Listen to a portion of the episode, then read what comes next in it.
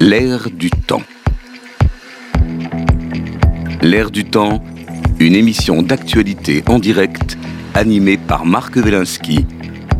Analyse de l'actu, décryptage, commentaires, débat en live avec nos chroniqueurs.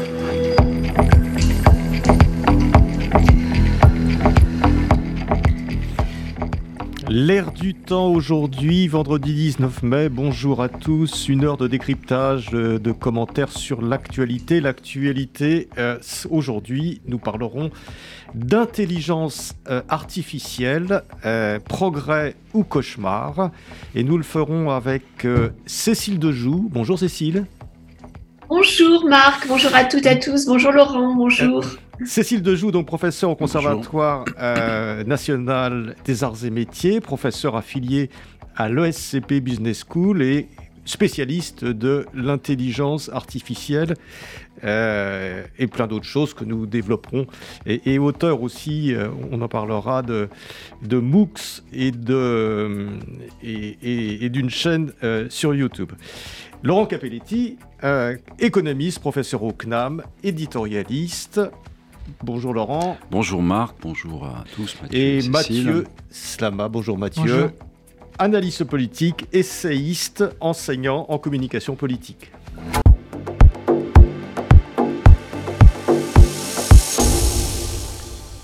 L'intelligence artificielle, c'est la star mondiale de ce printemps 2023. Tout le monde ne parle que de ça à l'ère du temps, nous ne pouvions pas ne pas aborder ce sujet. Alors, l'IA, intelligence artificielle, cauchemar ou progrès?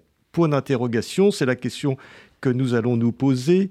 Côté progrès, on prévoit grâce à l'IA des avancées scientifiques et technologiques majeures dans de nombreux domaines tels que la médecine, l'exploration spatiale, l'agriculture et bien d'autres une amélioration de la qualité de vie en facilitant les tâches quotidiennes euh, ou en fournissant de meilleurs services dans de nombreux domaines.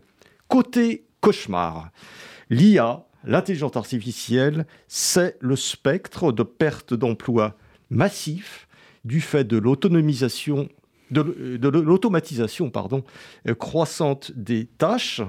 Euh, l'intelligence artificielle suscite également de fortes préoccupations éthiques et des dérives sont possibles telles que la surveillance de masse, la manipulation de l'opinion publique ou les décisions qui peuvent être biaisées par les algorithmes. Notons aussi qu'une dépendance excessive à l'intelligence artificielle pourrait devenir problématique en cas de défaillance, de sabotage ou de panne. Et au final, l'intelligence artificielle peut-elle remplacer les humains? Sommes-nous devenus inutiles sur la Terre? Beaucoup de grands entrepreneurs et d'intellectuels dans le monde, euh, dont euh, Elon Musk par exemple, mettent en garde contre les dangers potentiels de déstabilisation du genre humain par les machines dont l'intelligence nous surclasserait. Je précise que toute cette introduction que je viens de faire, ce chapeau, comme on dit dans le langage de la radio, m'a été suggéré par ChatGPT, un prototype d'agent conversationnel utilisant l'intelligence artificielle. Alors, d'abord, Cécile Dejoux, qu'est-ce que c'est exactement l'intelligence artificielle et depuis quand est-ce que ça existe? Alors, c'est une excellente question et bravo pour votre introduction. En tout cas, bravo à ChatGPT parce qu'il a été quand même euh, très, euh, très, très intéressant sur les deux grandes. J'ai rajouté, je dois dire que j'ai rajouté quelques touches ah. personnelles parce que c'est ah, ce qu'il a sorti était un peu moins intéressant. D'accord. Bon, alors tout va bien. L'homme est bien présent au sein du débat. Alors, la date qu'il faut retenir, c'est 1956. C'est euh, en 1956, à Dartmouth, que le mot est né.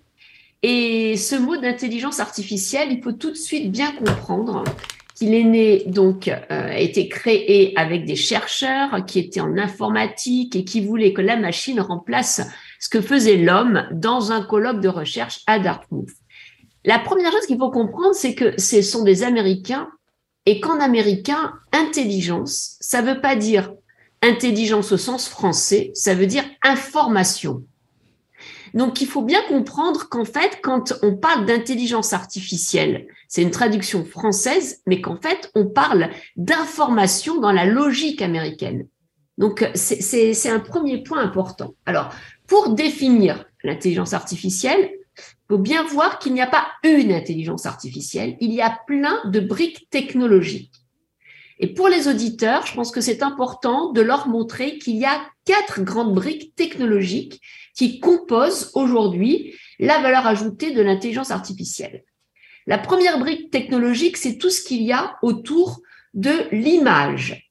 La reconnaissance des objets, la reconnaissance faciale, c'est ce qui fait que lorsque vous allez à l'aéroport, on va scanner votre visage, on va scanner votre valise, et quand vous allez rentrer dans l'aéroport, si vous vous éloignez trop vite, il y aura un système d'alerte.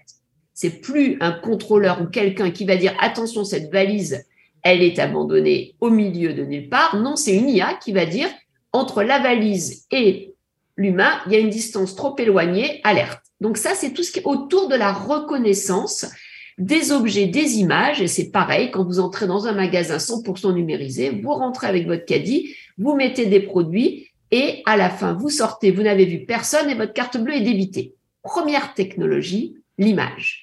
Deuxième technologie, c'est la voix. Et là, il y a des progrès extraordinaires.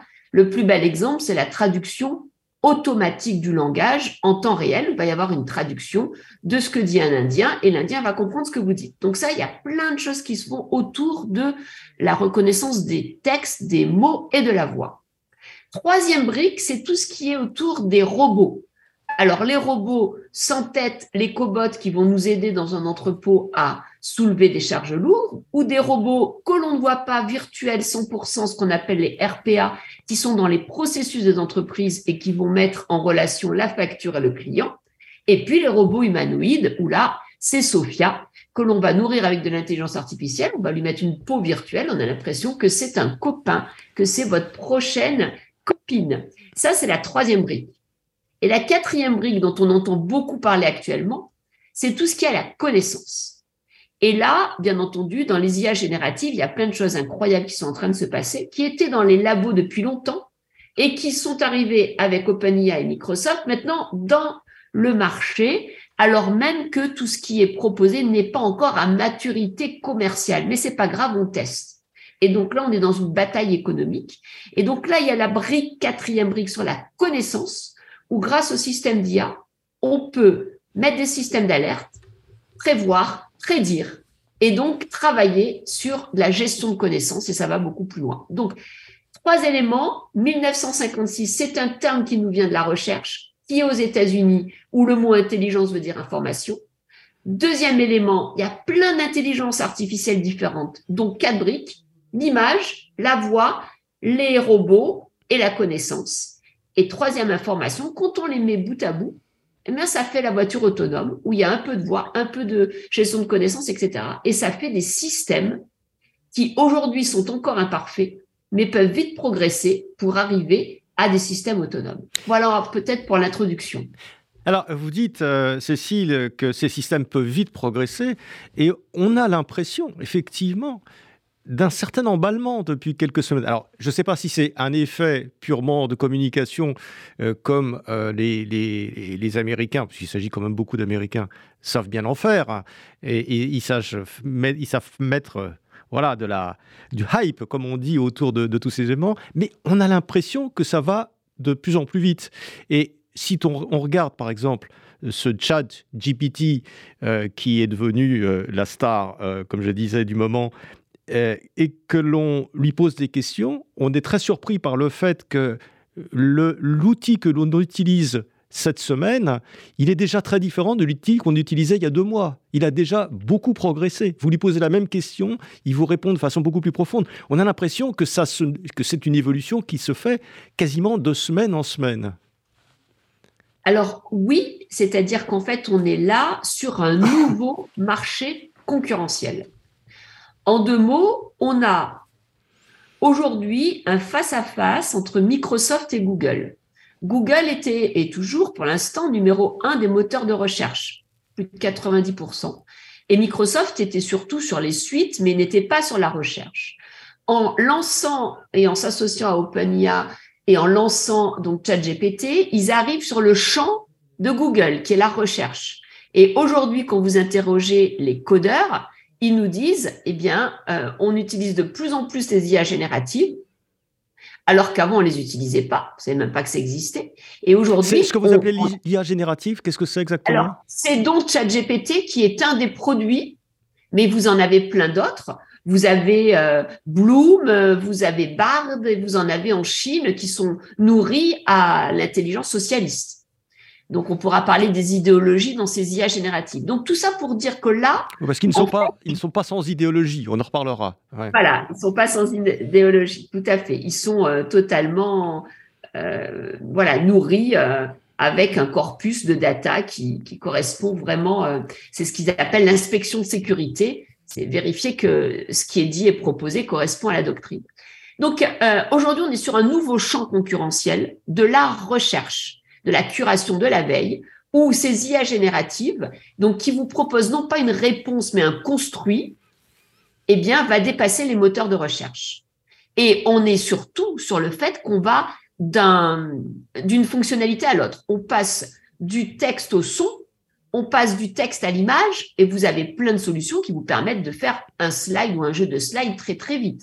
Donc on est monté d'un cran et donc, on est sur une bataille aujourd'hui qui fait que le, grand, le grand piège et le grand risque des entreprises qui n'adoptent pas encore dans leur pratique travail ces IA génératives, c'est le problème de la donnée qui va euh, donc euh, dans le système et qui n'est pas sécurisé. Mais dès que ce point va être levé, en fait, vous aurez plein de chat GBT ou autres dans les entreprises qui vont utiliser les données des entreprises et proposeront des outils nourris aux IA génératives qui seront extrêmement efficaces. Donc là, on voit bien l'arrivée d'un champ concurrentiel énorme où l'innovation et surtout ben, les nouvelles règles sont en train d'être posées. Mais euh, Cécile, euh, vous nous parlez de, de champs euh, de champ concurrentiel énorme, mais on a plutôt l'impression d'un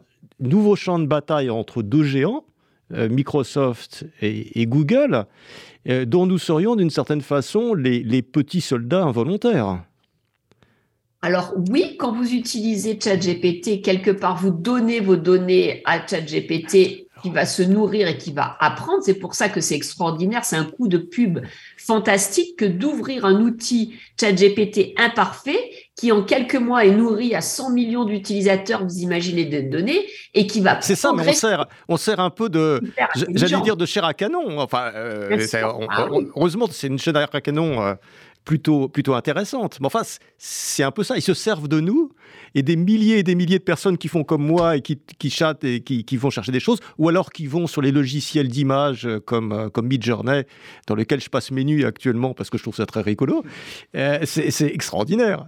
Et, mais je sens que je suis utilisé quelque part. Je m'amuse, mais je sens qu'on m'utilise. Ben, c'est pareil que quand vous allez sur votre fil euh, Facebook ou votre fil LinkedIn, vous êtes utilisé, mais vous êtes bien content d'y aller parce que si vous n'y allez pas, vous ne faites pas partie en fait de la communauté dans laquelle vous voulez euh, avoir de la notoriété, vendre ou interagir. Donc c'est un donnant-donnant. On a bien compris que tout ce que vous donnez sera réutilisé. C'est pour ça qu'il faut absolument éduquer, former et alerter sur les opportunités, les risques que fait votre émission. On va revenir sur ce point parce que c'est essentiel. Euh, Laurent Capelletti, votre réaction, euh, vous qui êtes un universitaire, un homme de connaissance, euh, par rapport à cette, explosion de, l'IA Alors, je, je démarrerai en fait en, disant en première, analyse que ce qui se passe avec l'IA, notamment générative et ChatGPT, nous ramène en fait à des vieux débats qu'il faut avoir mais sur lequel, en fait, il n'y a rien de nouveau. Ça, c'est la, première, euh, la, première réaction que j'ai. Le, premier débat, c'est le, le, débat de l'interaction homme-machine. vieux débat. Est-ce que ce sont les, les machines qui renvoient au débat structure-comportement voilà. Est-ce que c'est les structures qui dominent l'humain, qui vont le dominer ou est-ce que l'humain a voilà et donc qui démarre qui remonte j'allais dire à la nuit de nos civilisations en réalité avec l'invention de l'outil euh, et l'avantage des débats actuels sur l'IA, c'est que ça nous, ça nous restimule euh, sur ces débats-là qu'il faut avoir. Hein. donc j'y vois là un, effet positif. Euh, en sachant que la réponse à ces débats, c'est on ne doit pas être ni béat ni horrifié, on doit en discuter pour trouver les moyens de réguler, dans le sens de l'intérêt général, l'utilisation de ces outils. Voilà, ça c'est le premier point. Le deuxième point, c'est justement le. On voit là les, les, les, et Cécile le, rappelait. On voit d'un côté donc euh, les catastrophistes, les, millénaristes.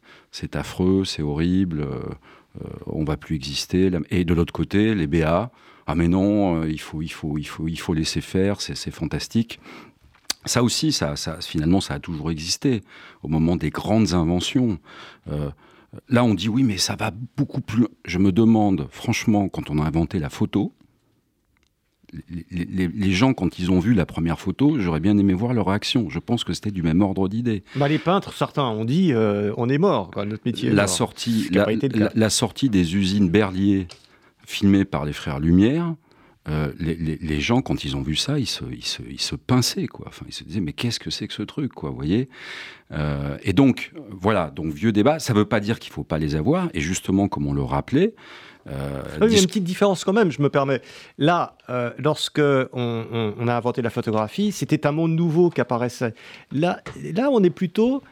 Ce sont des anciens métiers qui vont de plus en plus être faits par des machines, là où c'était des humains. Ça a toujours été le, débat sur, sur les inventions. Euh, je, reprenais le texte de, notre grand économiste français, trop, trop méconnu, parce que libéral, euh, Bastia. Donc, qui avait fait en fait une satire sur euh, la pétition des fabricants de chandelles. Ils avaient fait une, donc c'était une satire et il racontait en fait que les fabricants de chandelles, pour protéger leur métier, avaient fait une pétition pour interdire le soleil. En sorte que le soleil ne rentre pas. C'est toujours les mêmes débats. Ça renvoie à la création, destruction créatrice de, Schumpeter. Euh, c'est-à-dire que oui, effectivement, tous ceux dont les métiers est actuellement sont de produire de l'information déjà existante quelque part, euh, ont des reconversions à prévoir. Hmm. Ça, c'est inévitable. Mais les besoins humains étant en expansion permanente, liée à l'intelligence, la vraie humaine, euh, en y réfléchissant, on trouve toujours des reconversions, des nouveaux métiers à faire par rapport à euh, ces métiers qui disparaissent. La meilleure des preuves, c'est que les pays qui sont les plus robotisés et numérisés, je ne cesse de le répéter à, mes étudiants, euh, la Suède, l'Allemagne, la Corée du Sud, des territoires américains. il y a moins de chômage aussi.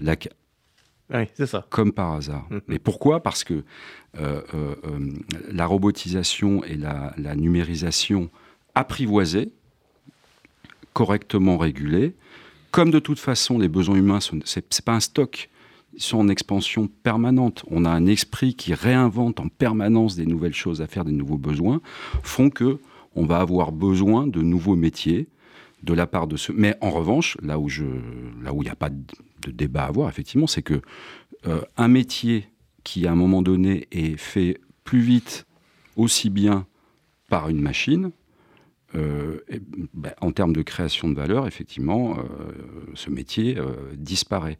Mais ça ne veut pas dire que la personne qui faisait ce métier va disparaître parce qu'il y a des nouveaux besoins, on ne sait même pas lesquels, en fait, au, jour d'aujourd'hui, qui vont apparaître. Et la troisième, on en reparlera tout à l'heure, le troisième débat éternel auquel ramène euh, cette intelligence euh, artificielle, mais là avec beaucoup plus d'acuité, c'est la question de la valeur de la connaissance. Quelle valeur de cette connaissance en fait agrégée et euh, de cette information donc fournie par l'intelligence artificielle générative ou pas, quelle est sa valeur? C'est la question de l'épistémologie.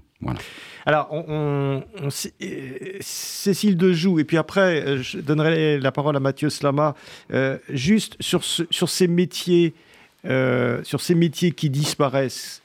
Est-ce que vous pouvez nous dire, vous qui êtes une spécialiste un peu des, voilà, des métiers des ressources humaines, qu'est-ce qu'on risque de voir disparaître dans les, dans les, dans les prochains mois? J'allais dire dans les prochaines semaines, mais comme ça va très vite.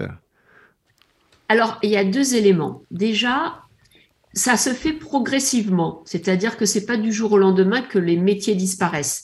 Les métiers sont composés de tâches et il y a de plus en plus de tâches qui peuvent être remplacées par l'IA. Tout ce qui est autour du classement, de la mise en relation, du tri, etc.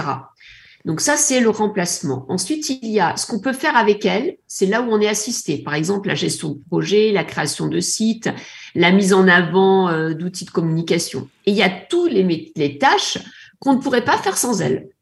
La traduction automatique, euh, la veille, la curation, trouver des nouveaux clients, les indices de risque, etc. Donc déjà, la première chose, c'est que dans chaque métier, il faut faire une sorte de scan autour de ces trois grands axes remplacer, assister, augmenter, et de mettre les personnes sur des formations sur les deux derniers volets. Là où on est assisté, augmenté, ne pas vouloir s'acharner à continuer des tâches où de toute façon l'IA fait mieux. Je prends plein d'exemples, par exemple dans le recrutement. Toutes les premières étapes du recrutement qui sont le sourcing, comment on arrive à identifier des candidats potentiels. Avant, on avait des chargés de recrutement qui avaient des listes, aller chercher par cooptation, etc. Aujourd'hui, vous avez des systèmes automatisés générés avec de l'IA qui font des scans par rapport à des profils LinkedIn, par rapport à des plateformes et par rapport à l'interne. Et ça va dix fois plus vite. Et surtout, elles arrivent à avoir des profils auxquels on n'aurait pas du tout, en tant qu'être humain, eu accès parce que c'est des profils qui sont basés plus sur des compétences que sur des, euh, des activités. Et donc, c'est très intéressant parce que là, il y a moins de biais et le sourcing se fait avec moins de biais et plus de potentialités. Donc, grâce à, ces IA, et dans un monde où on a besoin de talent et on a des problèmes d'attraction, c'est très efficace. Donc, tous les premiers métiers dans les métiers de recrutement aujourd'hui sont faits par des IA. Ouais. Euh, ça, c'est très intéressant. Donc, ce qu'il faut faire, c'est voir chaque métier au regard de ce prisme et s'intéresser aux nouveaux métiers. Donc là, ça veut dire travailler avec les métiers et l'innovation pour créer les nouveaux métiers. Et dans ces nouveaux métiers, il faut deux choses. Continuer à avoir les compétences pour être IA compatible et comprendre ce que font les IA et développer ce que j'appelle les compétences de centrage qui sont basées sur des compétences humaines pour garder la valeur ajoutée de notre intellect et de notre capacité à créer ce qui quand même euh, nous évolue de plus en plus par l'IA. Et ces compétences de centrage, c'est la mémoire, l'attention, et on en parlera tout à l'heure. Et Cécile, juste euh, avant, de donner la parole à Mathieu, euh, vous nous décrivez un monde un petit peu idéal peut-être, je, me permets d'être un peu, où, où finalement les entreprises vont chercher gentiment à reclasser euh, les, les, personnes qui ne seront plus nécessaires parce que donc une partie du, travail euh, est fait par les IA. Vous avez donné l'exemple des, euh, des responsables du recrutement, mais, mais, il y en a probablement des tas d'autres. alors qu'on est quand même dans un contexte où les entreprises sont toujours à la recherche de marge et de profit, et le jour où elles auront plus besoin des gens, eh ben alors évidemment, ce ne sera pas forcément les entreprises qui vont, les, qui vont, qui vont prendre en charge, je veux dire, la, la réorientation de ces gens-là, puisqu'on tenteront peut-être de les faire partir. Alors là, c'est très simple. Euh, il y a, l'exemple d'IBM qui vient d'annoncer qu'en en fait, il ne recruterait plus des jobs sur lesquels l'IA peut faire les tâches. Très intéressant. Et euh, le deuxième point, c'est que de toute façon, il faut bien être conscient que c'est chacun qui est en responsabilité de sa propre formation tout au long de sa vie. Et ça a été encouragé avec le CPF. C'est encouragé aujourd'hui dans les entreprises où il y a des LMS et il y a des self-service sur tous les sujets de formation. Moi, j'encourage chacun, et c'est ce qu'on fait au CNAM, c'est de faire en sorte qu'en fait, il faut savoir se former tout au long de la vie. Et c'est pour ça que les cursus dans lesquels on intervient, et en tout cas au CNAM, c'est ce qu'on fait, on met ces nouvelles technologies. On ne fait plus aujourd'hui de RH sans avoir des volets sur la RH et l'IA. On ne fait plus aujourd'hui d'innovation sans ouvrir sur les nouvelles techniques d'IA, de curation, de veille et de transformation.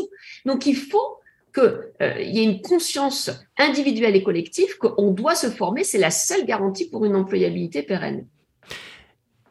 Mathieu Slama, comment réagissez-vous à ces, questions d'intelligence artificielle? Bah, Du coup, moi, c'est vrai que c'est un, regard de non-expert et j'ai écouté avec passion et grand intérêt notre invité qui, qui, euh, qui, a vraiment été d'une grande pédagogie pour nous expliquer à la fois les enjeux et ce qu'est l'intelligence artificielle aujourd'hui. vous savez, il y a une formule de, de Hölderlin, grand poète allemand, qui dit Là où croit le danger, croit aussi ce qui sauve. Et c'est un peu mon, opinion sur, mais vraiment encore une fois, de l'extérieur de, ce qui se passe aujourd'hui avec l'intelligence artificielle. Il est évident euh, et, ça a été dit euh, par notre invité, ça a été dit par Laurent, et, vous l'avez dit aussi Marc, il est évident que l'intelligence artificielle euh, revêt un danger immense. C'est évident. on a parlé de l'entreprise. on voit aujourd'hui que dans certaines très grandes entreprises, dans très grandes multinationales, selon certains témoignages qu'on a de, salariés, de lanceurs d'alerte, etc., l'intelligence artificielle devient une sorte de moyen pour accroître encore plus la pression sur la productivité des salariés. C'est-à-dire que on vous donne des éléments pour faciliter votre tâche, donc on va vous donner des objectifs de rendement encore plus forts. Et que donc, finalement, paradoxalement, l'IA peut devenir aussi, notamment dans les grandes multinationales où on exige beaucoup de rendement des salariés, finalement, un, non pas quelque chose qui soulagerait les salariés, mais qui au contraire accroîtrait la pression à leur égard. Et ça, je pense, c'est quelque chose sur lequel il faut être très vigilant et, et sur lequel il va falloir beaucoup de régulation et de regard du politique sur cette question-là. L'IA peut aussi évidemment être un outil d'asservissement extraordinaire.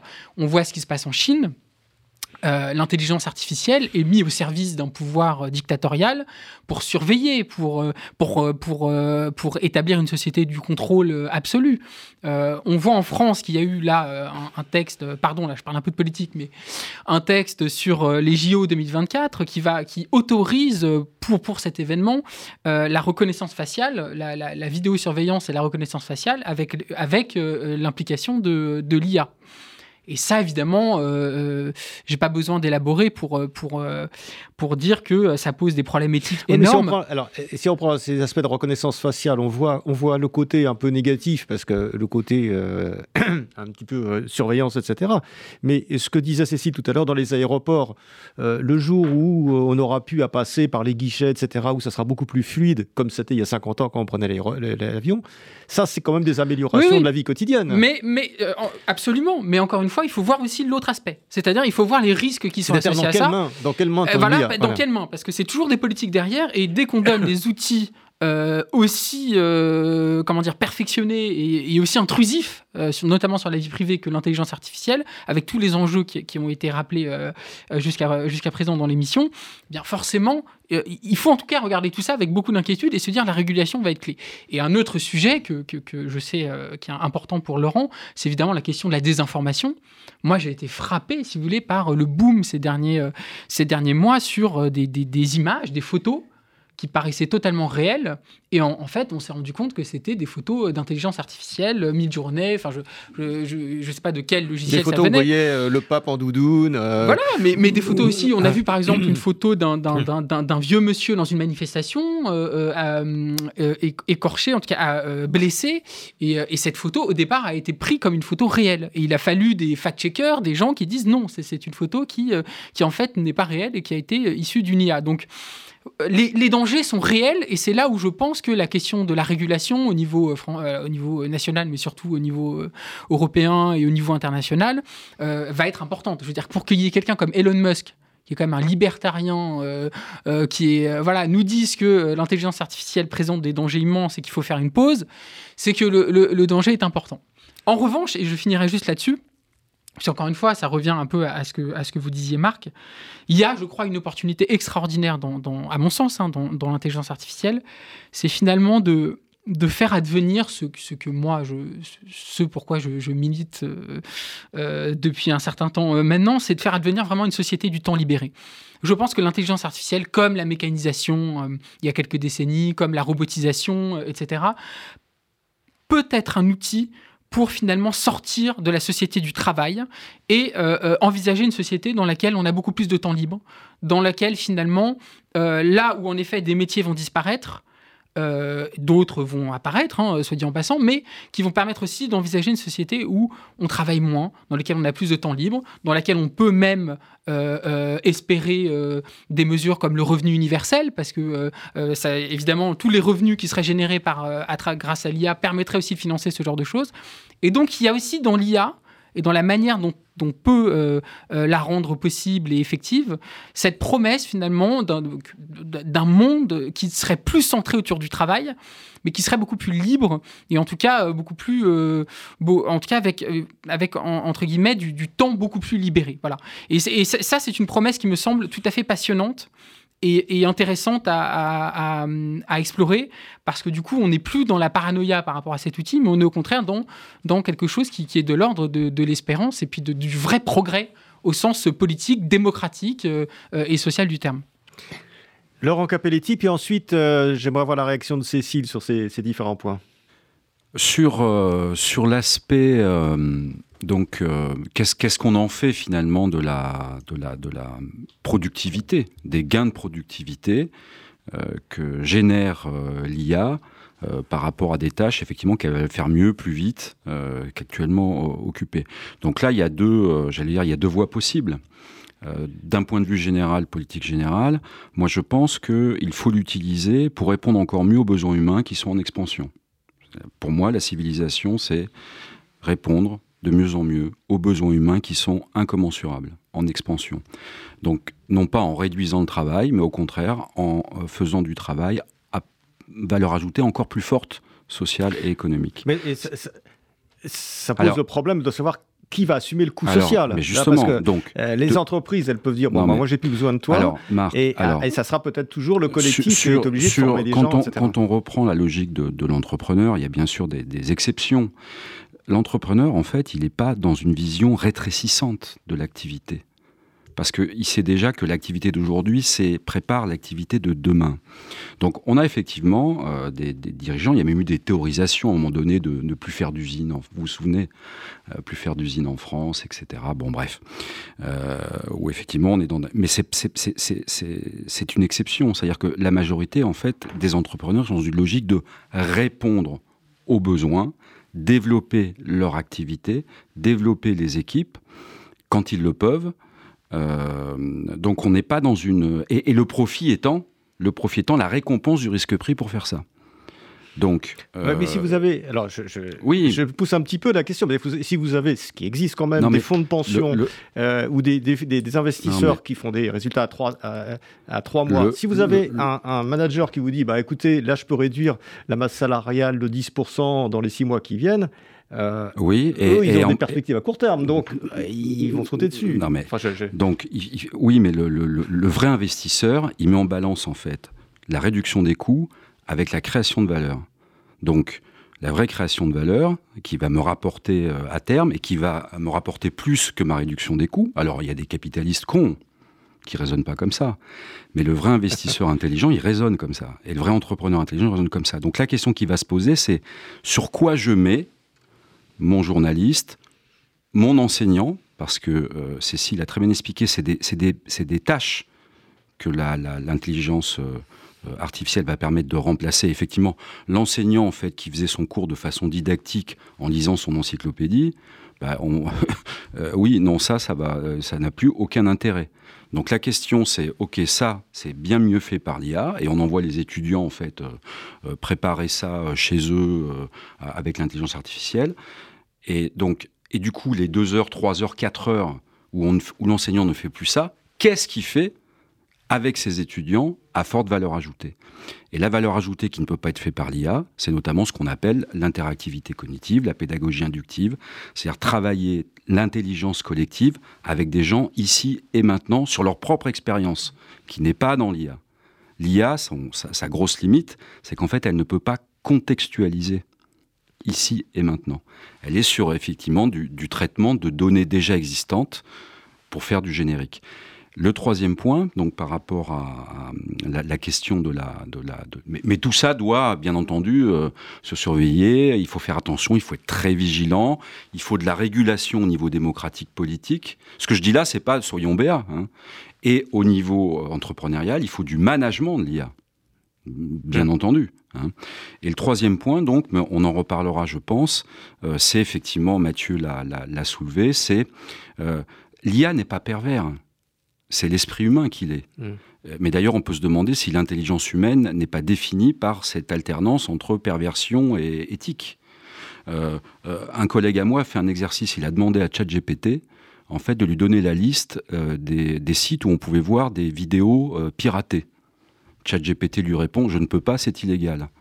Et mon collègue lui dit Est-ce que tu peux me donner alors la liste des sites illégaux pour que justement j'y aille pas? et ChatGPT, lui a donné toute la liste des sites illégaux. Vous voyez Donc, l'IA, en fait, voilà. Donc, on est, on est sur intelligence dans le sens information. En fait, elle est con comme un balai. Euh, elle, elle peut apprendre elle-même, mais elle ne nous apprend rien dans le sens apprendre, dans le sens acquisition de savoir-faire. Faire faire. Et sur le faire, une fois que l'IA m'a donné les données, bah, c'est à moi de jouer, quoi, à moi de me confronter à la réalité, etc., etc. Et donc ça, ça rejoint aussi la, question, on en, reparlera, euh, j'imagine, effectivement, en revanche, de l'utilisation pervers par l'humain de euh, l'IA, qu'il faut, euh, sur lequel il faut être extrêmement vigilant, et bien entendu qui peut, qui peut l'être, mais après tout, chacun a chez lui un couteau, voire plusieurs, des marteaux, ou un marteau. Et on tue pas les gens tous les jours. Cécile, euh, votre réaction sur les différents points très riches que nous venons d'aborder, que viennent d'aborder Mathieu et Laurent? Alors, j'adore trois, trois, réactions. La première réaction, elle est sur le sujet de la régulation. On voit aujourd'hui, au niveau européen, la volonté de réguler les IA. Et c'est très intéressant parce qu'il y a des débats énorme. Je lisais euh, un post récemment de Cédric O, qui était anciennement quand même au numérique en France, qui dit attention, à force de réguler, on va passer à côté de l'innovation. Et donc, toutes nos licornes, elles vont partir à l'étranger. Donc, très intéressant, il faut une régulation internationale, comme on l'a sur le commerce, comme on l'a sur les armes, comme on l'a sur plein de sujets sociaux, etc. Je pense que c'est très important d'avoir ce, niveau qui soit international et pas que local en zone géographique. Le deuxième niveau dans la régulation, c'est au niveau des entreprises. Aujourd'hui, il y a un vrai sujet. Les entreprises, et je suis dans le comité éthique d'Orange, euh, créent des comités éthiques parce qu'elles partent de cas d'usage et elles voient comment ben, les cas d'usage nous amènent à définir des lignes rouges, ce qui peut être fait, comment ça peut être fait et jusqu'où on va. Et le troisième point, c'est comment on équipe les personnes. Donc, vraiment, ma première réaction, c'est sur la régulation. Faut une régulation internationale, une régulation étatique, une régulation entreprise et une régulation managériale au niveau des collaborateurs. Tout ça en partenariat avec euh, les, les partenaires sociaux. On a fait au sein du Learning Lab Human Change du CNAM une grosse étude avec Malakoff, Médéric sur l'impact de l'IA avec les syndicats et la CFDT. Et c'est intéressant de voir qu'en fait, c'est important au niveau stratégique dans une entreprise d'avoir ce dialogue, surtout pour ben, les nouveaux métiers et les nouvelles façons de former les gens. Deuxième réaction, c'est au niveau des compétences. Au niveau des compétences, il y a deux choses fondamentales pour moi. C'est que l'IA, elle tue, elle, elle, elle fait exploser le premier niveau d'accès à l'emploi. En deux mots, avant, quand on voulait faire du consulting, on devenait consultant junior, puis senior, puis partenaire. Je vais vite. Le truc, c'est qu'aujourd'hui, l'IA, elle est meilleure qu'un consultant junior. Et ça, dans plein de métiers différents. Donc, le problème de fond, c'est que pour l'accès au premier job, la question pour les entreprises, c'est est-ce qu'il vaut mieux mettre une IA ou un junior? Mais si on ne met pas de junior, on n'aura jamais de senior qui pourront contrôler et faire évoluer les IA. Donc, pour moi, c'est la question du travail. Comment aujourd'hui on arrive à régler ce paradoxe entre cette première marche qui est beaucoup plus haute et qu'on ne peut pas être senior si on n'a pas été junior, et euh, comment on fait pour euh, accélérer en fait les compétences des juniors pour qu'ils deviennent vite seniors? Donc ça, c'est un vrai sujet sur les compétences. Et le deuxième sujet sur les compétences, c'est concrètement, et je suis tellement d'accord avec Laurent, qu'est-ce qu'on apprend aux gens pour travailler avec les IA et on a fait un grand MOOC qui s'appelle l'IA pour tous avec 70 000 personnes et à la rentrée, on le lance avec les IA génératives qu'est-ce qu'on apprend aux personnes en entreprise, en RH, en management et ceux qui sont au travail, qu'est-ce qu'ils doivent savoir? Et pour moi, il y a une chose essentielle, c'est exactement ce que disait Laurent, c'est qu'il faut éduquer et savoir éduquer les IA. C'est savoir leur faire le bon prompt, la bonne question, pour pouvoir avoir la bonne réponse. Avant, sur un moteur de recherche, on posait une question, on avait des listes. Aujourd'hui, avec une IA, plus vous l'éduquez et plus vous aurez une réponse satisfaisante de haut niveau. Mais ça, ça s'apprend. Et ça revient à des compétences de littératie, de littéraire et mathématiques. Donc, il faut être bon et en sciences, en maths, donc l'esprit logique, et en français ou dans une autre langue. Et donc ça, c'est très important. Qu'est-ce qu'on apprend aux personnes? C'était mon deuxième point sur les compétences. Et le dernier point, c'est le point de l'acceptation sociale. C'est pas parce que vous êtes une entreprise et que vous allez faire faire des tâches par les IA que les consommateurs voudront acheter votre produit.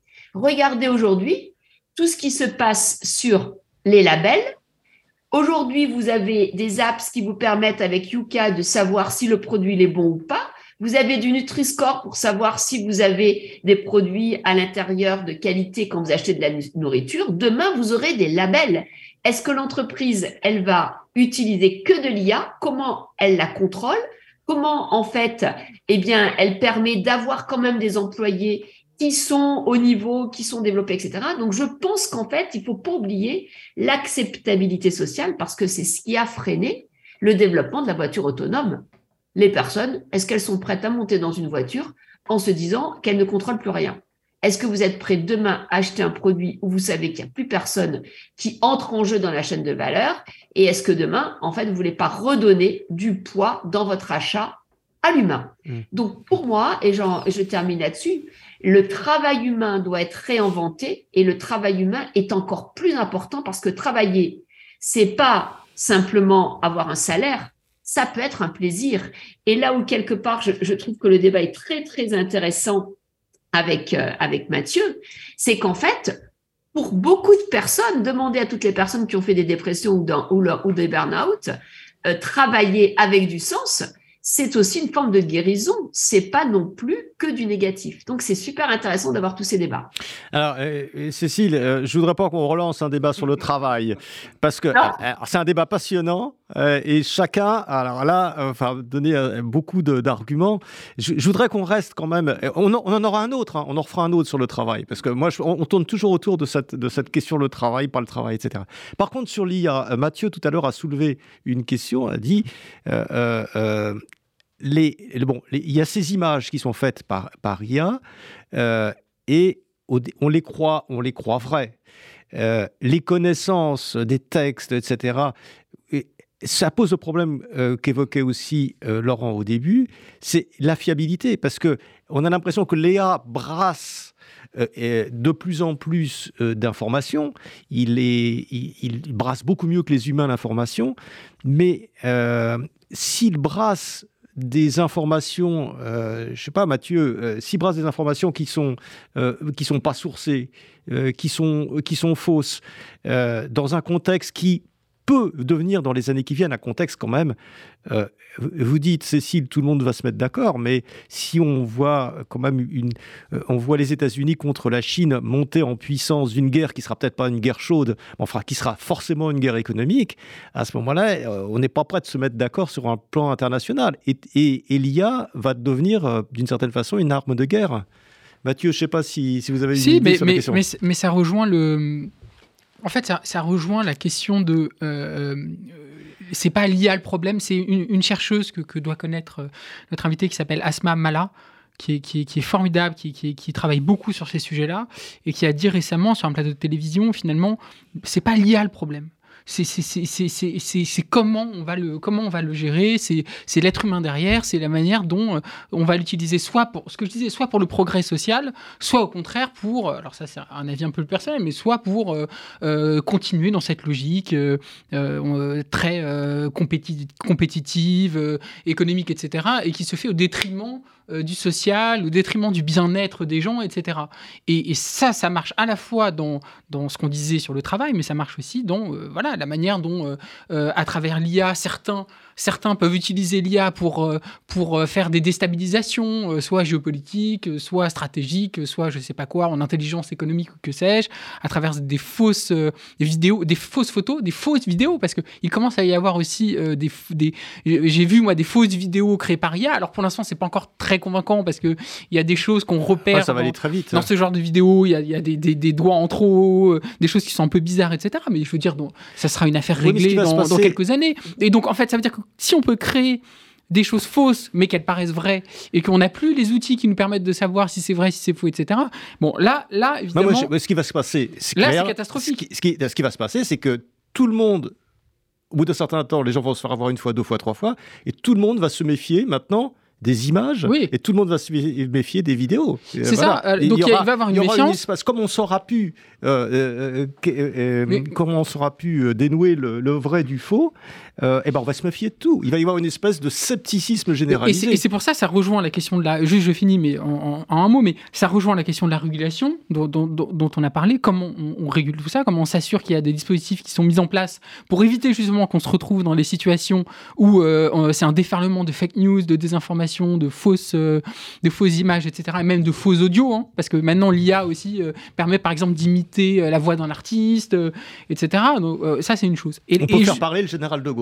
Et pour voilà, faire parler un faux discours du général de Gaulle, etc. Enfin bref, et, ça peut et, ça peut aller très loin parce que ça peut être aussi un faux discours de Xi Jinping, un faux discours de, de Poutine, un faux discours de Macron ou que sais-je encore. Et juste pour finir, en fait, on se rend compte que l'IA, ça reste euh, en tout cas tel qu'on le voit aujourd'hui et tel que moi euh, j'ai le sentiment que, ça fonctionne, ça reste des biais. Il y a beaucoup de biais humains derrière. C'est toujours des biais. Là récemment, on voyait, euh, il y, a un truc qui a fait beaucoup de buzz sur les réseaux sociaux, c'est l'IA a défini qui était la femme et l'homme parfait pas si vous avez vu ça, euh, ça fait un énorme buzz sur. Et en fait, on voit que c'est un homme euh, euh, très un homme et une femme très européens, blancs, avec les canons de beauté tels qu'on les voit dans la société, l'homme musclé, la femme mince, la femme blonde, etc. Bref, voilà. Et en fait, on, on se dit ce sont des biais qui sont proprement humains, qui sont proprement sociaux, et qu'en fait l'IA n'est que le reflet de ces biais-là. C'est-à-dire que si euh, l'IA est aussi, euh, reflète aussi les biais euh, de la société dans, tous les sens du terme, dans, tous ces aspects, etc. Et c'est ça aussi le danger et, l'enjeu de la régulation, c'est que l'IA ne soit pas une sorte de caisse de résonance de tout ce qui ne va pas dans la société, de tous les biais qui existent dans la société, de toutes les, passions tristes, de tous les ce que vous disiez Laurent, et puis voilà, potentiellement des biais euh, qui soient racistes euh, ou que sais-je encore, voilà, et qu'en fait l'IA devienne une sorte de, euh, de, de, caisse de résonance de tout ce qu'il y a de plus mauvais dans la société. Et donc toujours se rappeler que derrière l'IA, il y a l'humain, il y a des biais qui sont introduits par la manière dont l'humain va réguler, perfectionner l'IA. Et ça aussi, je pense qu'en termes d'enjeux de, à la fois éthique, de réflexion éthique et donc de régulation, ça va se poser, de se poser dans les prochaines années. Merci Mathieu. Alors, euh, Laurent Capelletti, puis après, euh, on reviendra vers Cécile pour, euh, pour boucler un petit peu cette, cette discussion. Laurent. Sur, la, sur la, la connaissance, hein, qui est mon cheval de bataille, rien de nouveau hein, sous, le, sous, sous, le soleil. Et j'allais dire, c'est tant mieux si on devient enfin sceptique vis-à-vis des images, etc. C'est-à-dire, il faut apprendre à les regarder en étant sceptique. l'invention de l'écriture a donné lieu à l'invention des faussaires d'écriture. C'est d'ailleurs pour ça que Charlemagne avait inventé les contre-rollers. Contrôle vient de, des contre-rollers, en fait, pour dans les provinces aller voir si euh, ces édits, hein, par écrit, étaient, euh, correspondaient à l'édit d'origine. Hein. Et donc, par contre-roll, en fait, on, allait voir si c'était bien équivalent. Euh, Orson Welles, il a utilisé la radio pour faire cette fameuse émission La guerre des mondes, tout le monde y a cru. Hein, il testait comme ça, effectivement, etc., etc. Staline, euh, les retouches de photos de Staline, c'est un must. Hein, bon. Enfin, ça, ça, trompait personne. Mais, euh, Au moment où il les a fait, ça trompait beaucoup. Enfin, en tout cas, dans son pays, ça trompait. Euh, voilà, bon, bref. Donc, en fait, c'est des réflexes. Et moi, je suis effaré euh, dans la dernière campagne en fait euh, présidentielle américaine, euh, les, Trump poutinistes et trumpistes s'y donnaient à cœur joie, et donc il y avait des, trolls sur la pédophilie supposée de, du président actuel. et moi, j'avais des, collègues à moi qui me disaient, mais bon, on est content que Trump, si Trump pouvait perdre, ce serait bien, mais on est quand même inquiet parce que comment il s'appelle tout Biden. Biden. Biden, il paraît que c'est un pédophile. dis, mais, qu'est-ce que tu racontes T'as lu ça où bah, J'ai vu ça sur, euh, sur, sur, Twitter, sur machin, etc. Bon, voilà, il y a une naïveté, une naïveté généralisée par rapport, en fait, il y a la fiction, donc ça c'est bon, c'est écrit fiction, le roman, on sait que c'est faux, euh, on sait que c'est de la fiction, le cinéma, les œuvres, l'art, bon, etc. Et puis il y a le, les images d'accès au réel, où là, les, beaucoup de gens prennent ça plein pot, euh, et c'est vrai. Non, il faut apprendre les réflexes de base. On appelle ça l'épistémologie. Oui, mais Laurent, il y, a quelque chose qui est presque aussi grave que euh, la crédulité, c'est euh, le, le, le, nihilisme systématique, c'est-à-dire le fait de se mettre en retrait en disant tout, ce qu'on nous raconte, c'est des, des, des bêtises. Alors justement, je ne crois pas ce qu'on nous raconte, je ne crois plus ce de, que je vois, de la même De la même façon... Qui... Ça peut générer ça, parce que quand on s'est fait avoir deux, trois fois, après on se dit, oh là là... Mais non, donc il faut... Voilà, ça, ça, rejoint, ça rejoint, une vraie image, ça rejoint l'éducation, la régulation, je finirai là-dessus, c'est-à-dire que oui, il faut réguler, mais il faut trouver un équilibre, plus exactement une équilibration entre euh, réguler mais sans détruire l'innovation, sans interdire. Et de la même façon qu'il faut une éducation minimale en fait à, au vrai, au réel, à l'accès au réel, euh, à partir du moment où il est médiatisé par une image, etc. Et ça peut se faire dès l'école, euh, dès l'école primaire en réalité, pour justement éviter le bah, je me suis fait avoir, donc on m'y reprendra plus. Cécile Dejoux, on va, on, va, on va terminer avec vous. Il nous reste quelques minutes. Ça s'est passé très vite. On avait plein de questions encore, mais on aura l'occasion de reparler. J'aimerais avoir votre, sentiment et, nous donner quelques conseils, vous qui êtes une spécialiste de l'IA. Quand on n'est pas des spécialistes, euh, qu'est-ce qu'on peut faire pour, euh, pour, pour avancer, à la fois profiter, euh, profiter de, de, ce que va nous apporter l'IA dans les prochains mois, dans les prochaines années, et en même temps se protéger de ce qui peut, de ce que, voilà, de ce qu'elle peut nous apporter de négatif? Alors, en fait, euh, je crois que, et je rejoins complètement euh, Laurent et Mathieu, il faut prendre conscience et aider les personnes à prendre conscience que quand on est face à l'IA, on est face à des dangers qui sont énormes. Et un des premiers dangers, c'est qu'en fait, l'IA développe et met à, à la portée de tous des outils qui permettent de faire du faux que ce soit du faux dans les images, dans l'écrit, dans les cyberattaques, etc., dans la connaissance. Donc ça, il faut bien se comprendre qu'en fait, euh, on est dans un monde où on aura une, nouvelle attaque voilà, sur le faux. Donc pour ça, quand on a pris conscience de ça, il y a trois éléments. Un, il faut apprendre à trianguler l'information que l'on a et pas à croire que tout est vrai. Trianguler, ça veut dire avoir plusieurs sources d'informations et c'est aussi avoir un esprit critique, c'est-à-dire toujours se poser la question du vrai, du faux et du comment je peux vérifier. Ensuite, plus il y aura de faux, plus il y aura des systèmes qui sont des pare-feux. Des systèmes qui sont des logiciels créés par l'IA et qui nous permettront en trois secondes de, de savoir si c'est vrai ou pas. Aujourd'hui, on a des apps qui permettent de voir si le texte est vrai ou pas, copié ou pas, si c'est fait par une IA ou pas. Donc, l'important, c'est que quand on utilise l'IA, on dise qu'on utilise l'IA, que ce soit en entreprise ou à niveau personnel. Être dans cette honnêteté, est-ce qu'on a été assisté par une IA ou pas? Et donc ça, je pense que c'est vraiment très, très important dans les entreprises et euh, dans sa communication personnelle. Donc, être capable d'identifier les dangers, être capable de trianguler, d'avoir de l'esprit critique et d'avoir cette transparence et l'honnêteté de cette transparence. Et quand il n'y a pas, ben, se dire c'est bizarre que c'est pas dit si c'est fait ou pas par ChatGPT. Donc on va voir très vite exploser d'une compta de l'IA, on va voir très vite exploser une, une, un label fait ou pas par IA, etc. Ça, ça va très vite arriver parce que c'est un marché de la marque. Et puis, troisièmement, il faut, pour moi, être IA compatible, comprendre le vocabulaire, comprendre que quand on est dans le monde de l'IA, on est dans le monde de la probabilité et pas dans le monde du vrai ou faux, et pas dans le monde humain qui est dans le monde du politique et du consensus où on négocie. Non, quand on est dans l'IA, on est dans la probabilité. Ça ne veut pas dire que ce qu'elle va proposer est toujours vrai. Et puis, il y a énormément de biais qui nous viennent du set de data et qui nous viennent des idéologies pour éduquer les data Et donc, c'est bien, il faut bien en avoir conscience. Donc, être IA compatible, c'est le vocabulaire, c'est les usages et c'est apprendre à travailler avec. Et puis, en équilibre, développer ses compétences de centrage, être dans le care, développer tout ce que l'IA nous vole. Elle nous vole notre temps. Donc, reprendre le pouvoir sur son agenda. Elle nous vole notre attention. Donc, développer des moments de séquentiel. Elle nous vole notre mémoire. Donc, continuer à mémoriser parce que sans attention et sans mémoire, on n'a plus la capacité de réfléchir. Donc, gérer ces équilibres, avoir du temps avec de l'IA et du temps dans du centrage, dans du temps humain et dans du temps avec les autres, qui est la base de notre équilibre personnel. Merci beaucoup Cécile, merci de cette conclusion. Je pense qu'on aura l'occasion d'en reparler. On peut retrouver vos vidéos, hein, je crois, sur YouTube. Vous avez même une chaîne sur YouTube. Donc euh, voilà, Cécile Dejoux, on clique et il y a tout, euh, tout, tout, tout, ce que vous faites est très passionnant. Merci beaucoup d'être venu euh, à, à l'heure du temps aujourd'hui. Merci Mathieu et merci Laurent. Merci. Et à la prochaine.